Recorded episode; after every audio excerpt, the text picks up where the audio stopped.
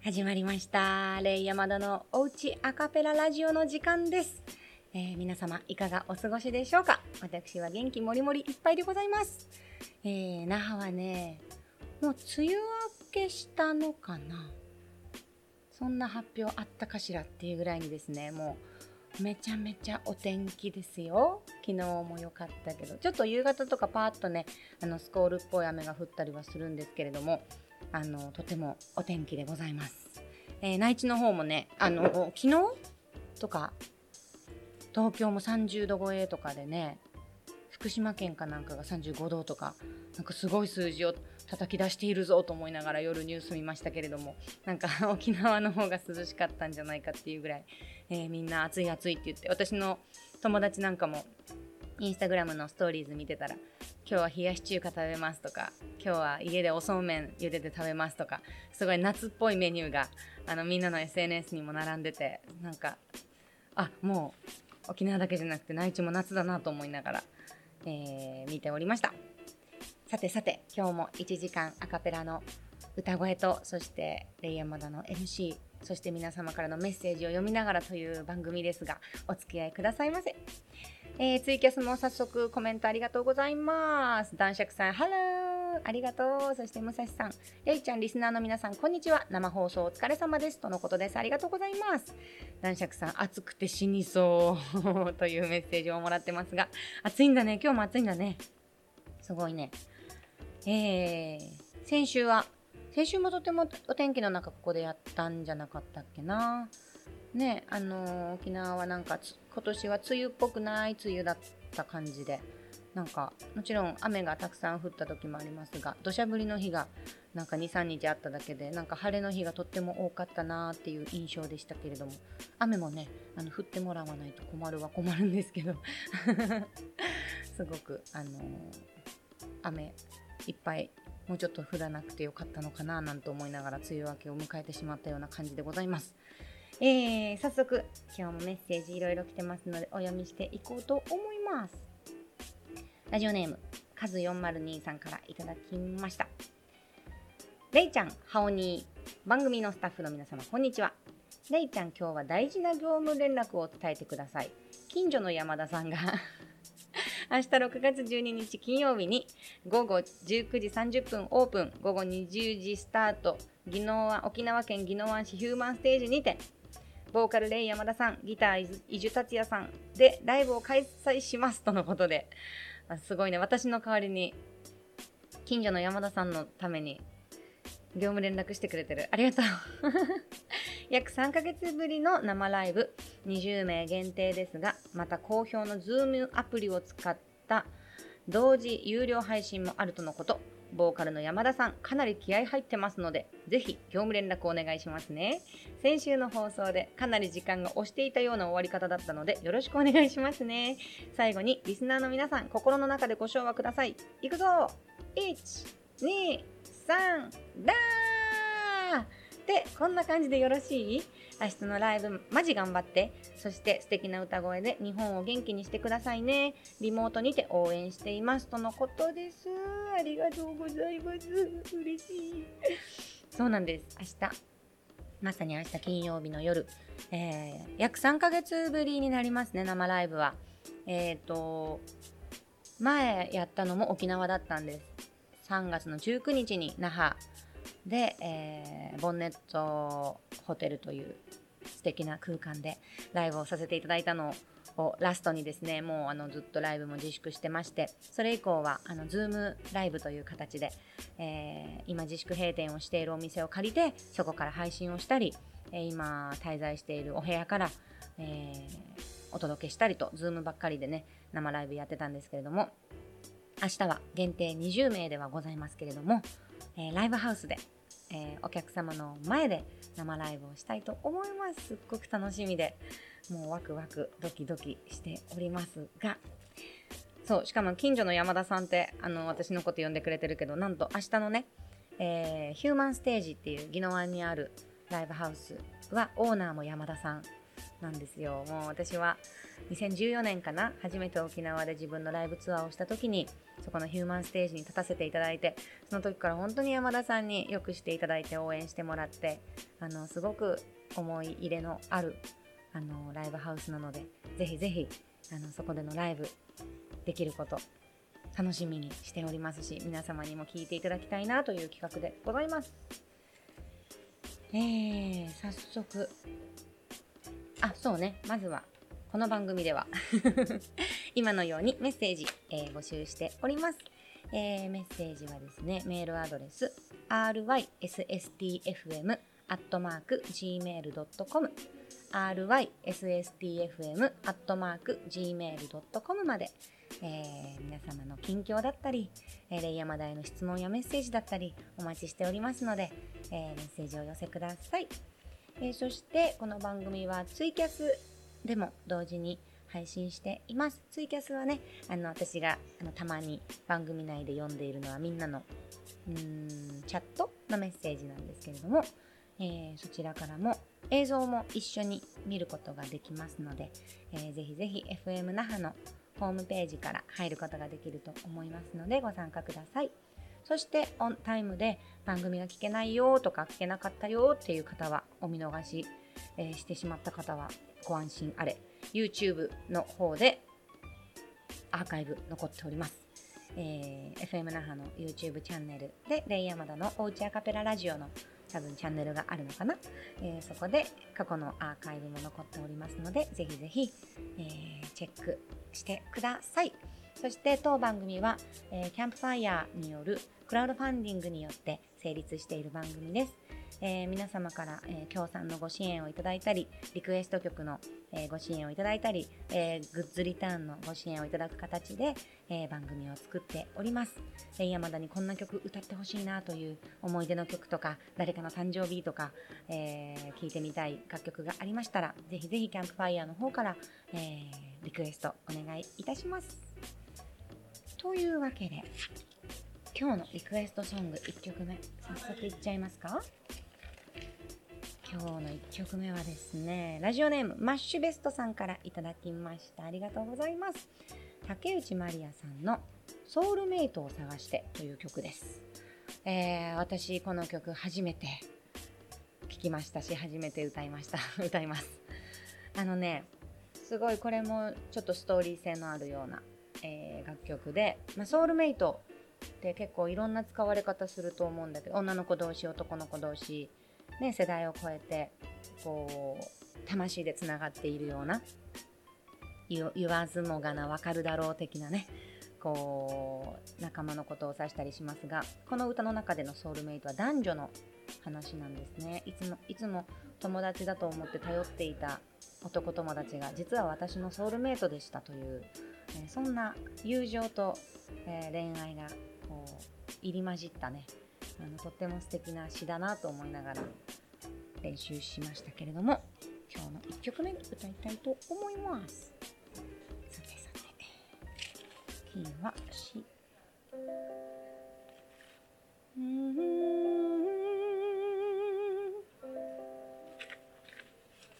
竹内まりやさんでソウルメイトを探して。ばいつもお互いに悩み事聞き合う仲だった。でも男だとか女とか超えてる二人だった。恋がうまくいかなくて心塞ぐ時にはあなたの笑顔に救われて遅くまで引き止めてばかり。いつの間にかどんな友達より私をわかってる。安らぎ感じてありのままの自分を見せてきた。あなたの迷惑も帰り見ないまま。回り道を随分したけれどやっとたどり着いた。運命の人よ。本当の愛はあまりにも近くにいたことをようやく二人気づいたの。これからずっとあなたのそばにいてもっと素直になって生きてくと決めた。探していた。ソウルメイトはちゃんと目の前で私を待ってくれてたの。ありがとうございます。ラジオネームマッシュベストさんからいただきました。竹内まりやさんでソウルメイトを探してお届けしました。えー、あ、男爵さんパチパチパチパチありがとうございます。いや、すごくいい曲。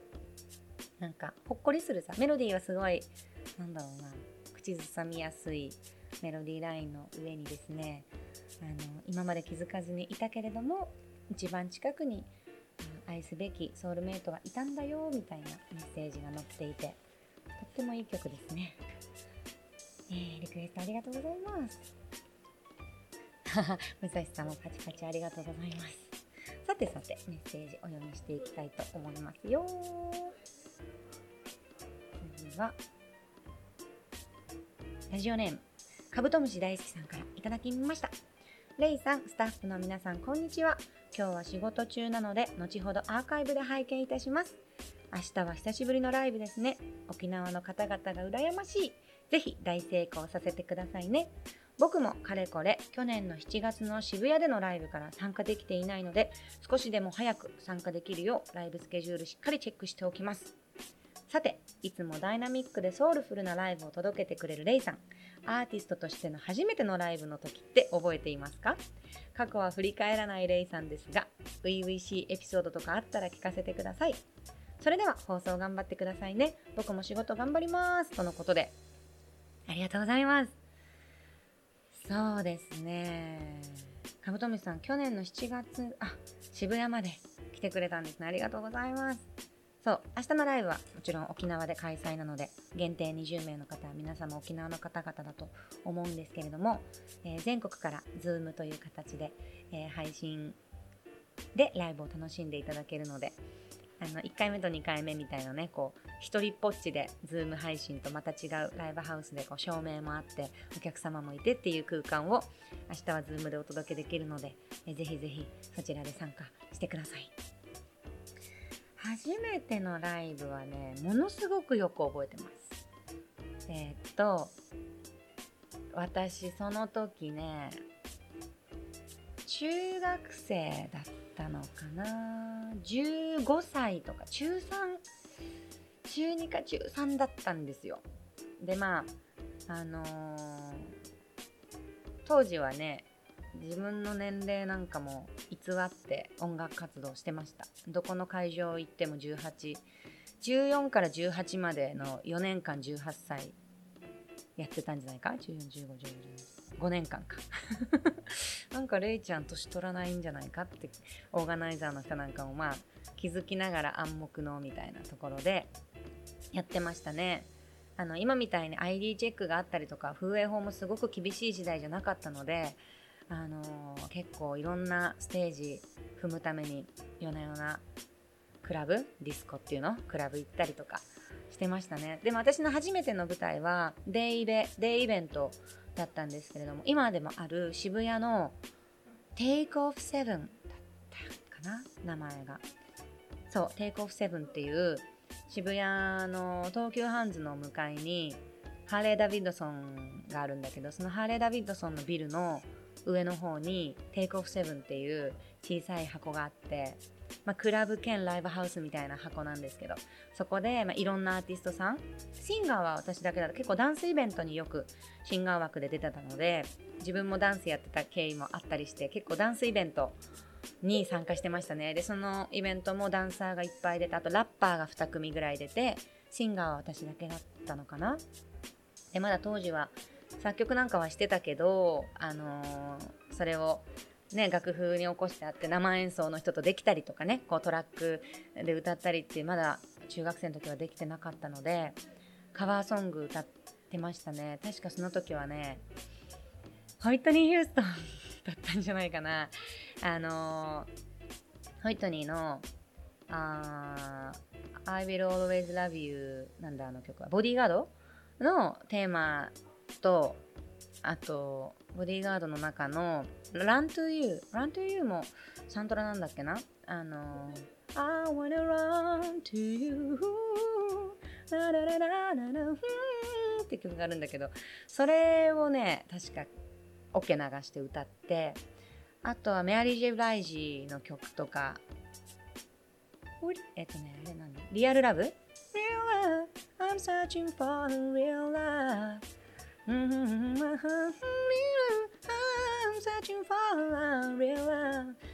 懐かしいなんかそういうちょっと割とブラックミュージックとかアメリカンポップスみたいなものをオ、ケで歌ってましたねその時代は初々しいエピソードそうまあガッチガチに緊張していたかと思うと意外とデビューしてからの方が緊張度は高くて当時はなんかもう殴り込みみたいなあのスタイルだったんだはず。もちろんあの 飛び入りじゃないんだよ。なんだけどなんかこうアウェイの空間にイベントにで自分の枠なんて20分枠とかしかもらえないわけさ。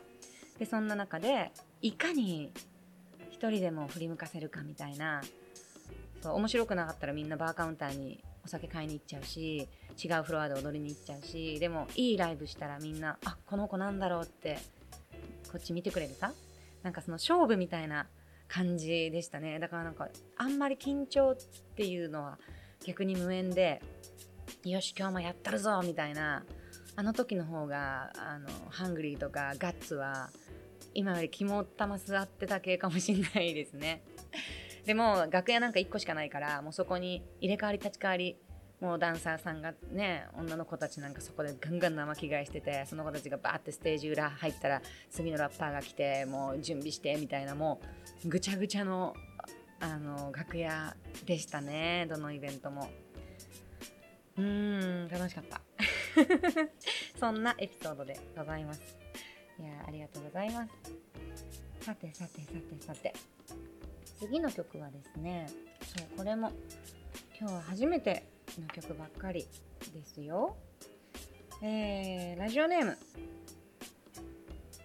カズ402さんからのリクエストソングです。今から35年前、大ヒットドラマ、危ないデカのサントラの一曲で、鈴木清美さんが歌うラブソング Wait and See をお願いします。この曲が流れるといろいろなシーンを思い出します。アブデカは私の青春の1ページということで、アブデカね。先週もなんかアブデカの話したよね。私も私の両親もアブデカ大好きでした私はリアルタイムで見てたのかなあれはすごいちっちゃい時だったんだけどかっこいいなと思って柴田恭平さん子供ながらにセクシーな人だなと思っていたら私あの時いくつぐらいなんだろう、ま4歳とか34歳45歳ぐらいの時に車で母が運転してて後部座席に私と兄が座ってたわけさ。そしたら母親があお兄ちゃん K って言うんだけど「K 君レイちゃん後ろに後ろにアブデカの人がいるんだよ」って柴田恭平さんの車だったの後ろの車が。運転してたわけよ。でもうあお母さんドキドキしてで後ろ振り向いたら柴田恭平さんが運転してるわけですよ。で私と兄はその時にあの、後ろの赤信号の時に後ろの運転手さんとじゃんけんをするっていうプチゲームがちょっと流行っててじゃんけんしようって言って後ろを見て赤信号の時に最初はグーってやったらあの柴田恭平さんがそれに反応してくれてあの青にななるまでの間ずっとじゃんけんポンじゃんけんぽんじゃんけんぽん3人で繰り返し遊んでくれて一緒に。なんて今考えたらよ？優しくて。もうダンディーにで甘いマスクでちょっと鼻にかかってトーンの高いキュートな声してるさ。でねあんななって信号待ちで見ず知らずの子供と遊んでくれてもうその思い出があるから今でもテレビで柴田恭平さん見るとなんかキュンとする。あー柴田恭平さんだってなる。というわけでそんなアブデカの主題歌。でも私この曲あー聞いたことあるともならんかったんだよね。完全に初見という感じでしたけれども。すごくねクールな鈴木よみさん帰国子女でいらっしゃるのかな。あの全部英詞のね曲なんですけれどもちょっとこう彼女の歌い方も日本人離れしたような感じがあって今日はチャレンジしてみたいと思いますよ。というわけで、ラジオネームカズ402さんからのリクエスト鈴木清美さんの Wait and See キーは D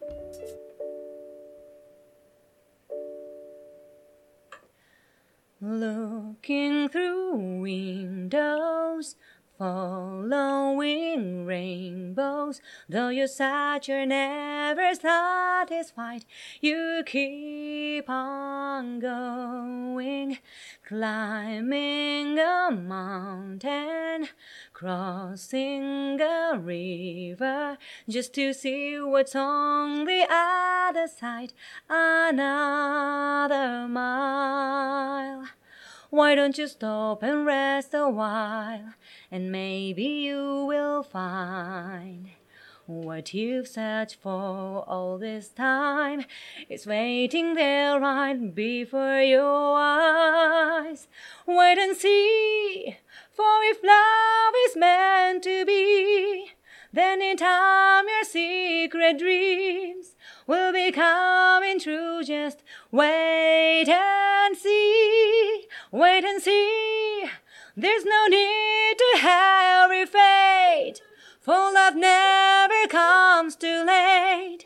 All you got to do is wait and see. Start by believing, trust in your feelings. Everything is gonna be alright. Now just you wait and see. ありがとうございます。えー鈴木清美さんの Wait and See お届けいたしました。えー素敵なリクエストありがとうございます。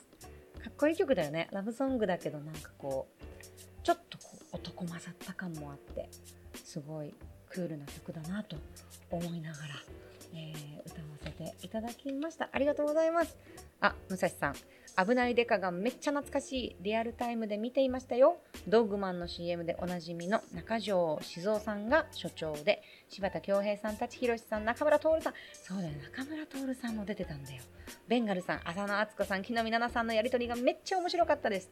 だからよね。なんかあの、さあの銃撃のシーンとかじゃなくてさ書でのほっこりシーンみたいなあるさなんかその時の木の実奈々さんの立ち位置が大好きだったわけなんかこういい女で仕事ができてこういい男たちをこう顎で使う感じ。すごいね。子供ながらにかっこいいと思いながら見ておりました、えーチャレンジさせていただきました。ありがとうございます。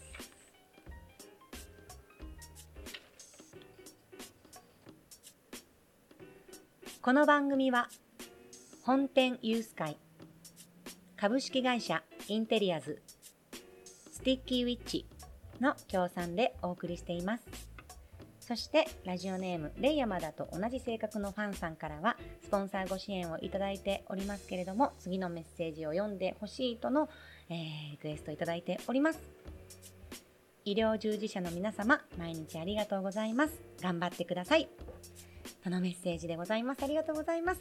そして、えーアカペラリクエストのご支援をくださったリスナーの皆様、ありがとうございます。えー、というわけでメッセージお読みしていこうかなと思いますよ。次のメッセージはえー、さてさて。ラジオネーム沖縄のコルコバード・キリスト像様ありがとうございます。れいちゃんこんにちは。スタッフの皆さんそして素敵なリスナーの皆さんこんにちは。いよいよ梅雨も明けて本格的な夏が始まる沖縄です。体には気をつけて張り切って楽しんで飲んで日焼けして海で遊んで夏を乗り越えましょう。やることいっぱいだな。でなんとリスナーの皆さんれいちゃんは明日20名限定ライブするってよ。行かなきゃ損ぞ。新曲発表するとかしないとか。残念ながら僕は沖縄あ福岡か。福岡出張と重なり行けません。なので席一つ空きました。早い者勝ちです。れいちゃんに会いたいということでありがとうございます。いいね福岡。福岡大好きですよもう。そうかそうか。こんな時に出張大変だね。でも頑張って行ってきてくださいね。セーフティーにね。ね沖縄の夏といえばねほんとね日焼けして海で遊んで 飲んで。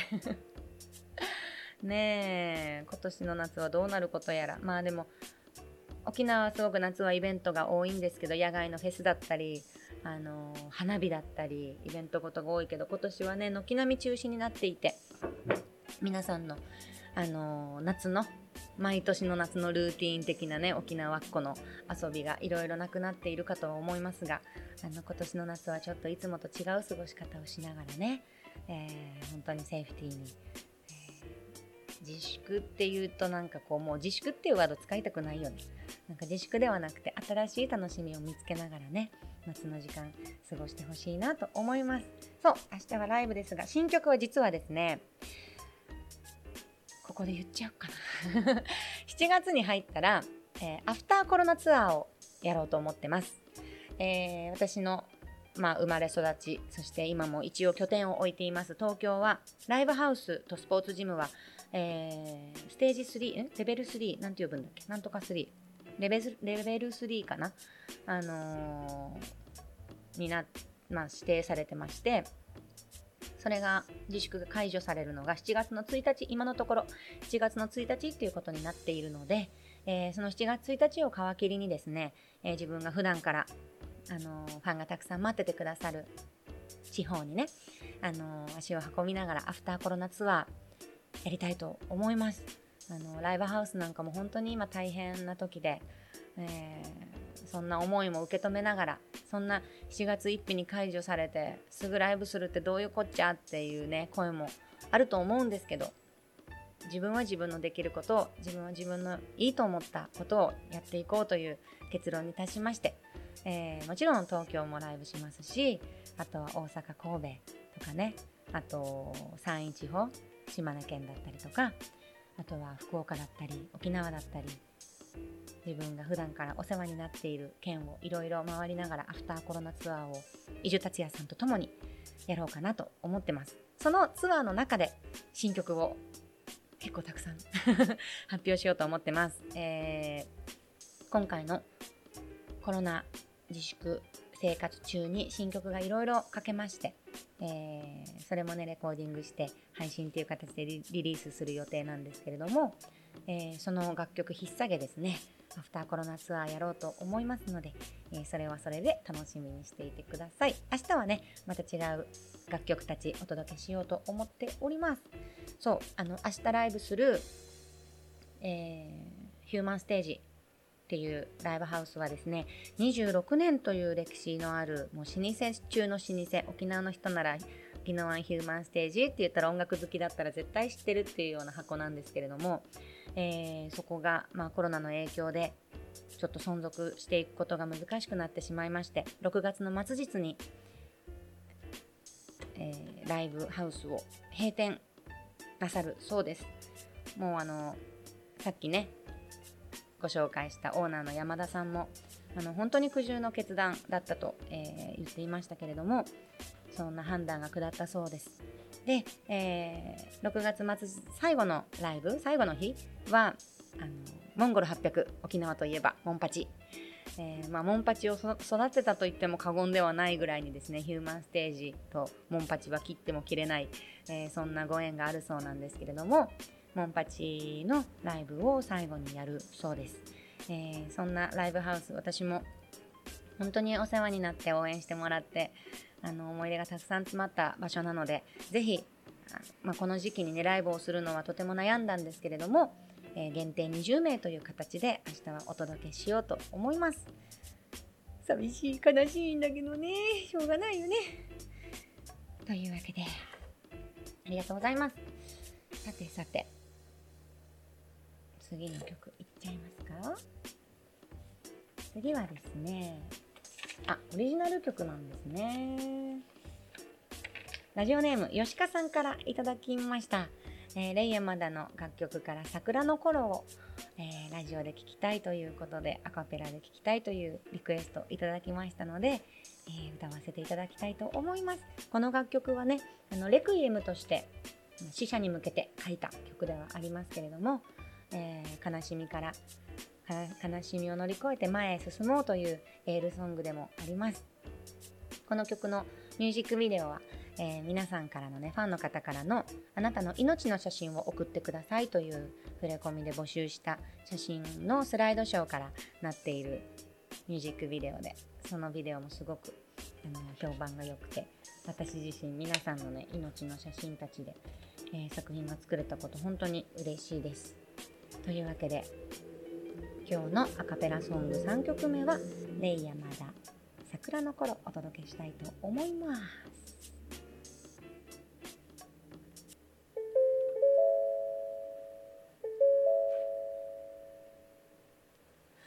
また今年もそして来年も10年先も当たり前に花が開くと思っている。平和で愚かな私たち。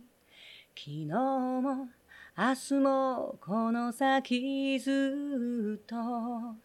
あなたの愛が当たり前に隣にあると思っていた。一番愚かな私。どうしてあの風に乗って会いに行かなかったの？もう戻らない時の中でただあなたに会いたい大好きなあなたに恥じぬよう。精一杯生きてゆこう悲しみにくれる日を捨てて一歩踏み出そう。明日へと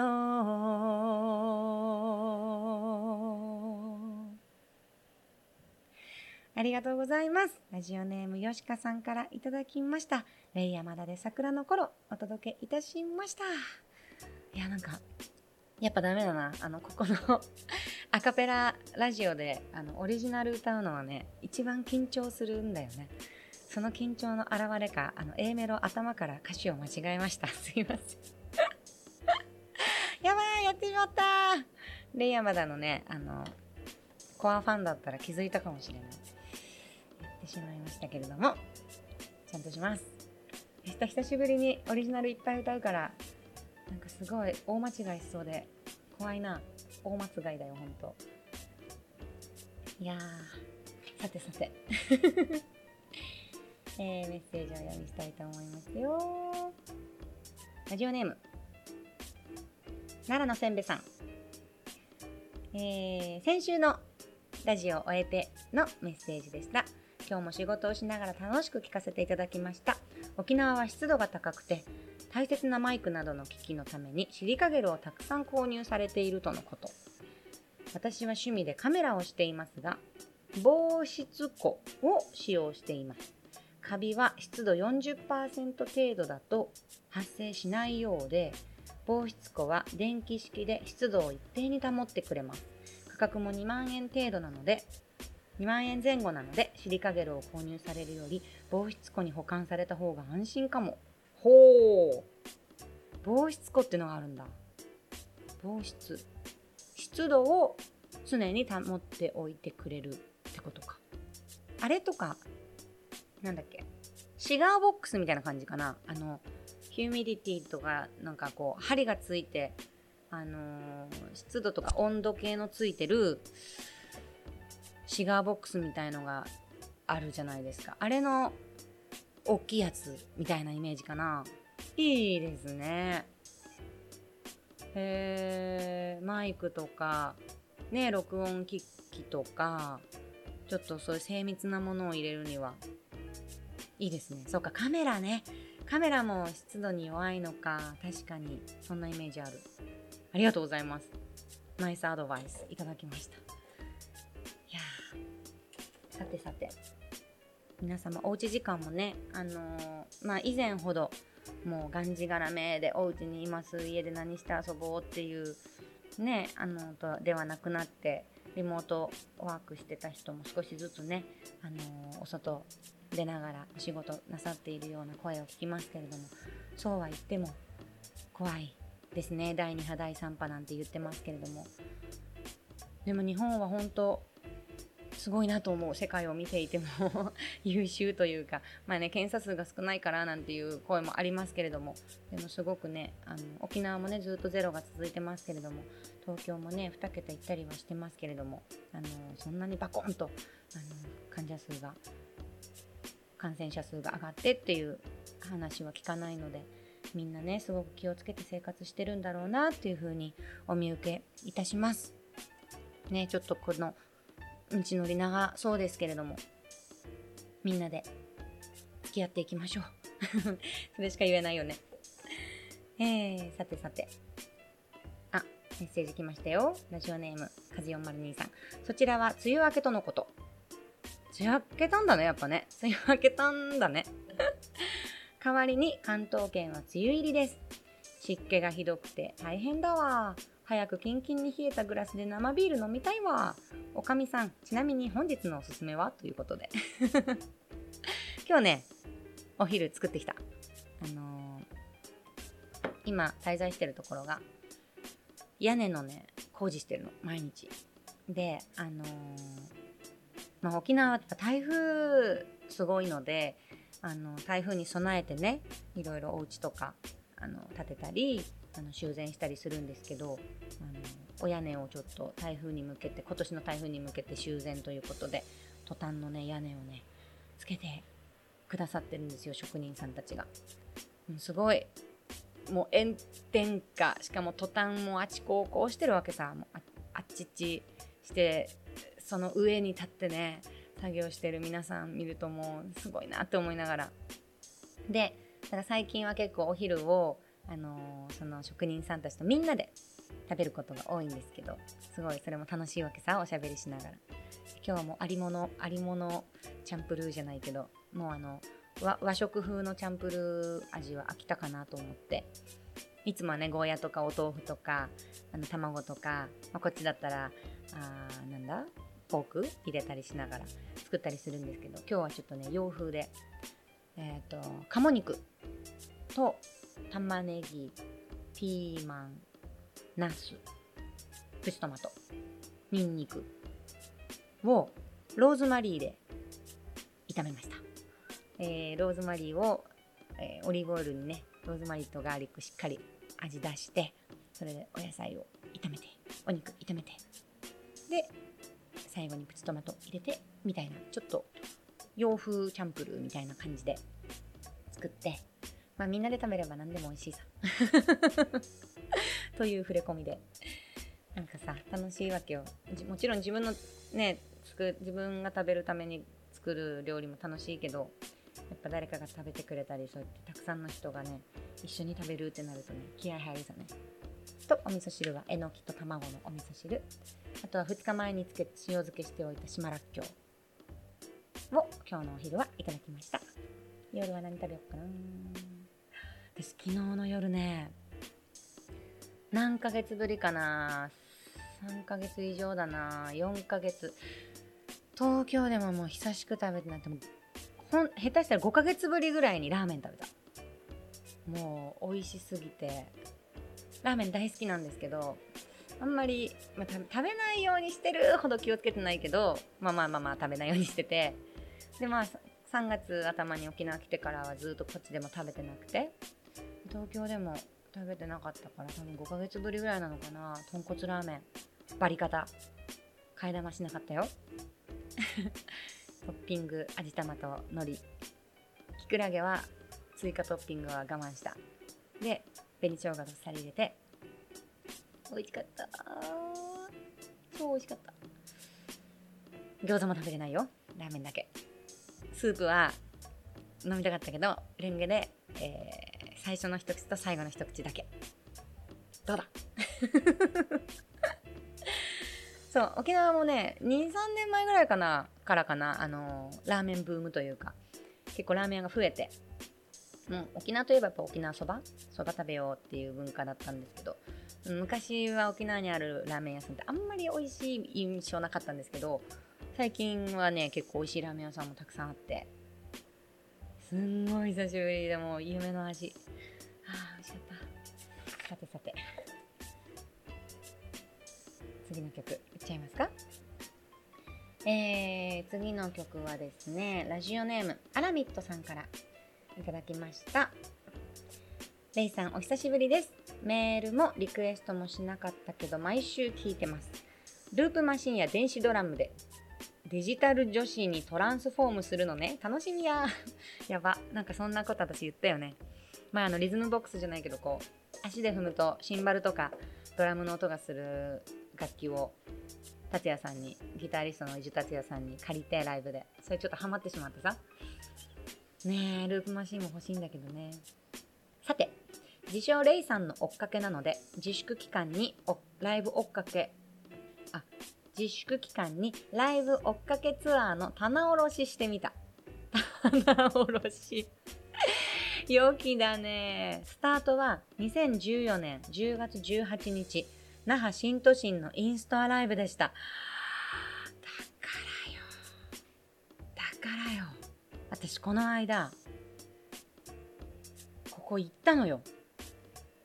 今ね、ギャオになってる。ツタヤ。私がライブする時ツタヤだったんだけど、ツタヤ、今もツタヤか。行ったのよ。うわ、ここ懐かしいって、ライブした時とはもう内装もガラッと変わってて2階に入ってるテナントもなんか変わっててあのー、違ったんだけど印象は違ったんだけれどもうわここだ私ここでライブしたって言ってえー、那覇新都心のインスタライブでした。正直この時はサポートギターの伊集達也さんに会いに行ったがボーカル &MC のレイさんにはまりこの6年で46回追っかけた。え？6年で46回ってすごくない ?6 波681年で8回ぐらい？わーお。ってことは2ヶ月に1回以上のペース？わお。すごい。渋谷、豊洲、京都、大阪、神戸、そして九州各地。昨年の熊本、菊川ワイナリー、吉川ワイナリーってあのワイナリーでライブしたわけさ熊本吉川ワイナリーライブでは初めて九州新幹線も体験しましたつまり霊山追っかけを言い訳にしてあちこち旅行してましたね今の時期は難しいですがまたレイさん追っかけツアー旅ができる日を楽しみにしています。アカペララジオでかつてのライブエピソードを披露してくれたら嬉しいです。ほう。例えば1関西ライブなのに品川駅から上り新幹線事件。懐かしい。あった。マジバカだよね。あの品川から新大阪目指して新幹線乗ったら品川から東京駅上りに乗ったわけ。一駅だけ。乗ってさずいぶんガラガラだなと思って。おかしいなと思ったら次は東京ってなってさ降りて。本当は絶対ダメなんだろうけどなんかすっごい事情を説明して。なんかプラスアルファお金払わんかった気がしたけどな。本当はダメだけどっていう感じで東京からそれで新大阪目指した。あったね。2番。鹿児島ライブで現場入りがお客さんより遅れた事件。これね。これ台風だっけ？なんかそうそう。なんか台風かなんかで飛行機が遅れたか飛ばないかなんかしてからそうだ。それでなんかいろん違う生き方で鹿児島入りしたのかな？でもうあの現場入りする時はライブのライブハウスのオープン時間じゃなくてスタート時間の15分前ぐらい。だからもうお客さんみんなあのー、お席に着いて 本番が始まるのを待っているところに「すいませんすいません」って言って私服のまま入っていってもう楽屋でピアニストさつきさんとうわーって着替えてあのノーサウンドチェックノーリハーサルであの1曲目からもうぶっつけっていう形で PA さんとアイコンタクトしながら音作りしながらライブした記憶があります。覚えてるね。3番「縁西の歌。誕生秘話」かっこりょうくんダウン事件。だからよね。国吉亮さんね。沖縄の天才ギタリスト。国吉亮さんと、えー、島根県の美保神社っていう神社があって。まあ私そこ初めて行った時にもう射抜かれてしまってなんて素敵な神社だろうと思ってここで奉納コンサートしたいですって言ってまあでも1年間言い続けてそしたら、えー、その奉納霊山田美保神社奉納コンサート実行委員が立ち上がって実行委員会が立ち上がってみんな協力してくれて、まあ、結局そこで奉納コンサートすることになったんですよ。ただまあ宮司さんの方から奉納コンサートで奉納曲その神社で神様にお捧げする曲を1曲書き下ろししてほしいと。でその曲はあのマイクを通してライブで歌う前にまず1人だけ拝殿にあの本殿の拝殿に入って神様の方を向いてアカペラでまずその曲を奉納してほしいと。でその後にお客様の方を向いてライブをスタートさせてほしいっていう、まあ、そういうねもうライブの前の日はあ、ま、ライブ当日は朝からねお祓い巫女さんの舞とお祓いで身を清めですね、まあ、本当にこううーんすごく厳かなね、あのー、ライブをさせていただいたんですがそのライブ国吉亮君とやるはずが急性胃腸炎で当日ドタキャン。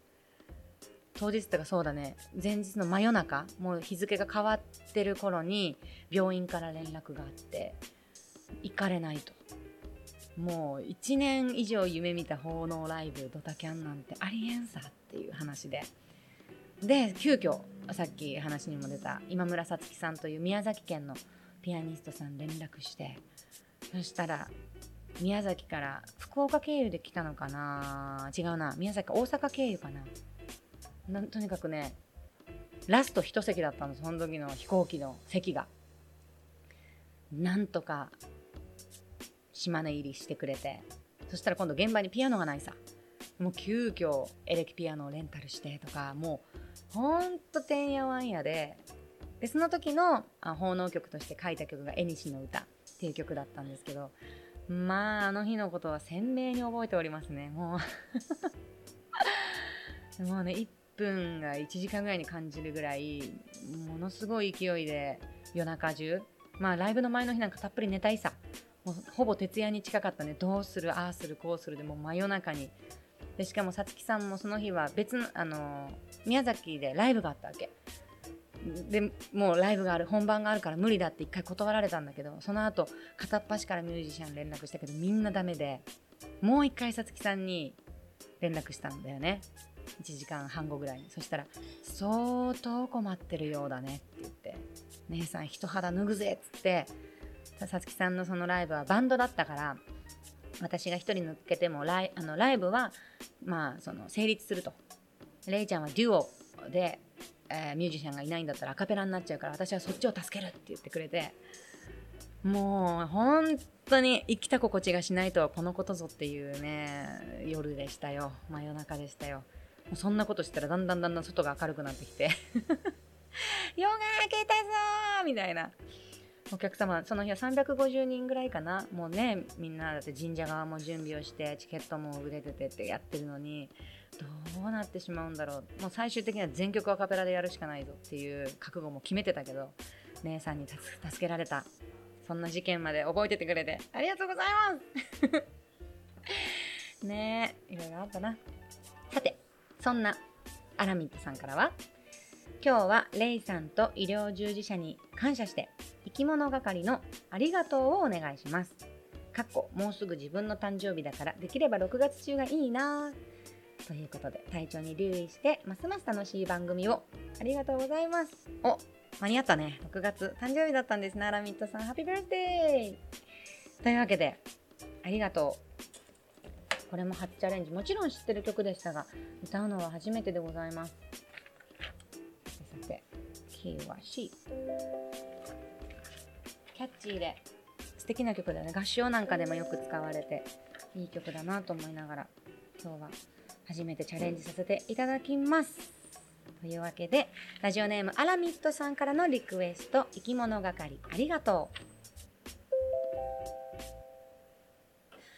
ありがとうって伝えたくてあなたを見つめるけどつながれた右手は誰よりも優しくほらこの声を受け止めている。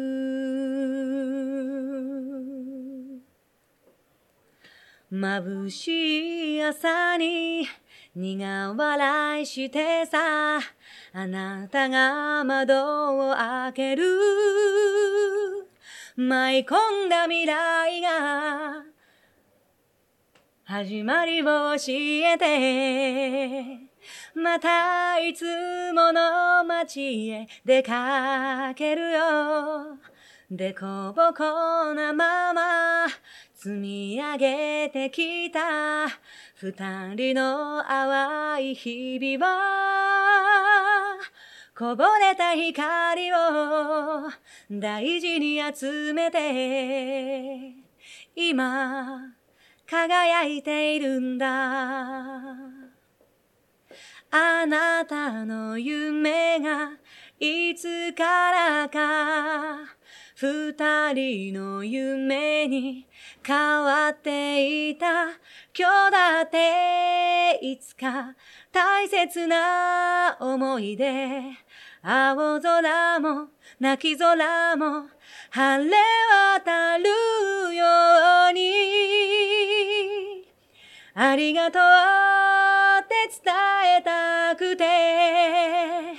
あなたを見つめるけどつながれた右手がまっすぐな思いを不器用に伝えてる。いつまでもただいつまでもあなたと笑ってたいから信じたこの道を確かめていくように今ゆっくりと歩いて行こう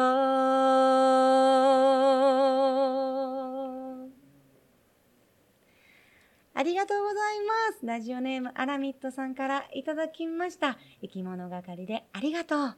お届けしました。本当に医療従事者の皆様、毎日ありがとう。そして、えー、日々日頃、応援してくださる皆様、ありがとうございます。感謝の気持ちを込めて歌わせていただきました。さてさて、お時間、もうあと1分ぐらいで番組が終わってしまう。えー、明日は待ちに待ったライブがあります。えー、8時から沖縄県宜野湾市にあります。ヒューマンステージにてヒューマンステージ6月末に閉まってしまうので最後のライブになると思います。20名限定ではありますが、えー、万全に皆さんお迎えしていきたいと思いますのでぜひ楽しんでください、えー、明日のライブは Zoom でも同時配信いたします。えー、ぜひぜひそちらのチケットもお求めください。というわけで、また来週お耳にかかります。えー、来週はねラジあ、ライブ、こんなライブだったよなんていう話もしていきながら、皆さんのお耳にかかりたいと思います。レイヤマダのおうちアカペララジオ、今日はここまで。バイバーイ